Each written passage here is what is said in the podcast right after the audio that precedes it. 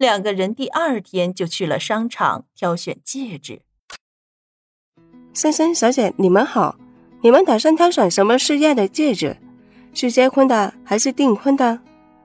商场里面的服务员露出甜美的笑脸，说道：“我们要结婚的戒指。”夏林秋感激的说道。看着服务员这么热心，夏林秋就觉得很是不好意思的。这位这边请。服务员笑靥如花，这两个人一看就是大款级别。这次夏林秋没有像前几天买手机那样让服务员介绍来介绍去的，这一次是走进了柜台，就一下子被一款粉红色的钻戒吸引了目光。一边的方慕云顺着林秋的眼光看过去，也是觉得那款戒指很是惹人喜欢。小姐，把那款粉色的戒指拿过来，我们看一下。先生真的是好眼光了，这对粉色钻戒全世界也没有发行几套，在我们这里仅仅一套，所以我们的价钱也是昂贵的。拿出了戒指，夏林秋和方慕云一起试了试。这戒指好像是为他们两个量身制作的一样，尺寸完全合适，于是马上就买下了。暮云在来商场之前就订好了飞机票，两个人忙活完回到家里，林秋看着手上漂亮的粉色钻戒，越看越是高兴，又看了看自己的那款手机，更是喜欢的不得了。哎，亲爱的，你说我是不是堕落了呀？你看看，你又送我手机，又送我钻戒的，我好像是被你包养了一样。别瞎说，你哪有被包养的觉悟？人家被包养的是千方百计的想要讨好金主，可是你呢，还得我每天伺候你。你流氓！两个人打打闹闹的，好不快活。过了两天，两个人又回到了夏林秋生活了四年的地方，这才离开十多天呢，自己就觉得很长时间了。夏林秋看着这熟悉的花花草草、人群往来，真是亲切百倍。两个人提着东西来到了林秋以前住的屋子前面，夏林秋兴奋地喊道：“王雪娇，王大嫂。”我们来看你们了。夏林秋喊完了，什么回应也没有。难道是还没有起床吗？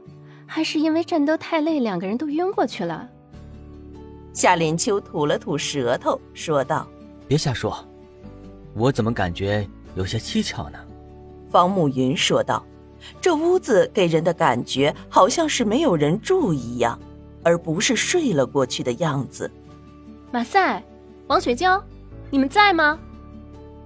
方慕云的话让夏林秋觉得紧张。他这么一说，夏林秋也觉得有些可疑了。自己逗弄这么大的动静，两个人即使不能开门，也要答应一声啊！林秋喊完了，就进了大门。院子里也没有什么动静啊。王雪娇，王雪娇，你在哪儿？屋子里终于走出了一个男人的身影，夏林秋很仔细的辨认了一番，竟然是马赛。胡子邋遢的，头发也是长的不行，脸也瘦的厉害了，眼睛里全是血丝。出来之后就四处看了看，没有王雪娇的身影，才又掉头看向了夏林秋，说道。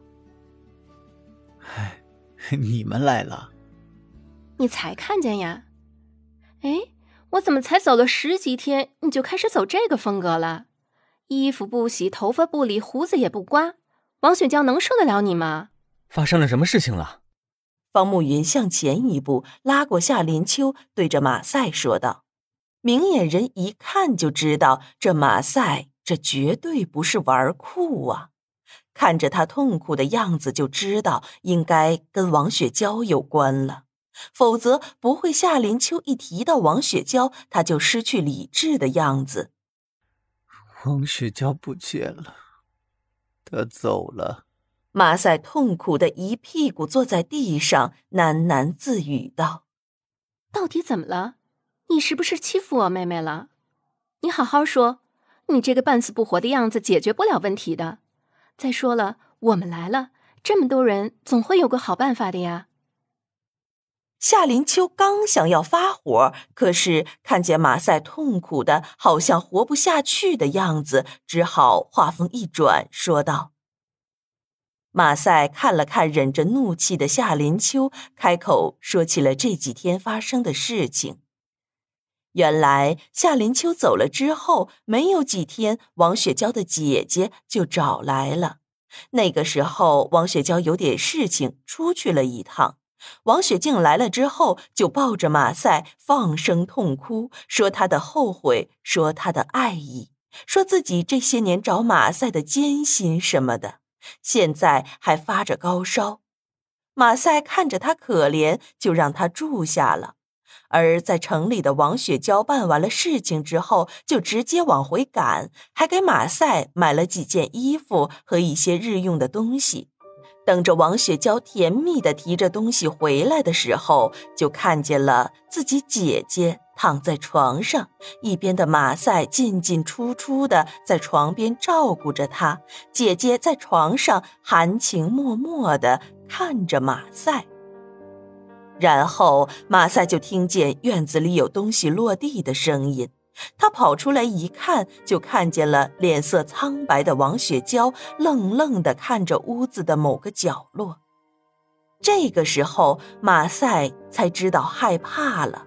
尽管自己和王雪静没有什么，可是看见王雪娇那不敢置信的眼神，自己突然就觉得对不起她了。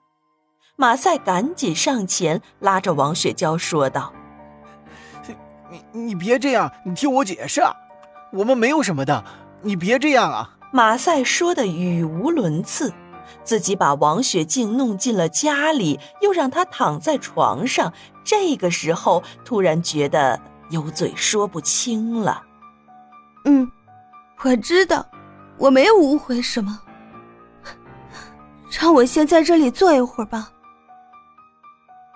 王雪娇似乎是想明白了什么，就坐在院子里的石凳上。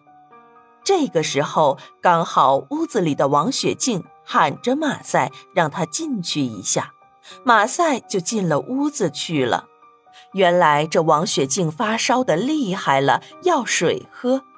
等他给王雪静喂完水再出来的时候，哪还有王雪娇的身影啊？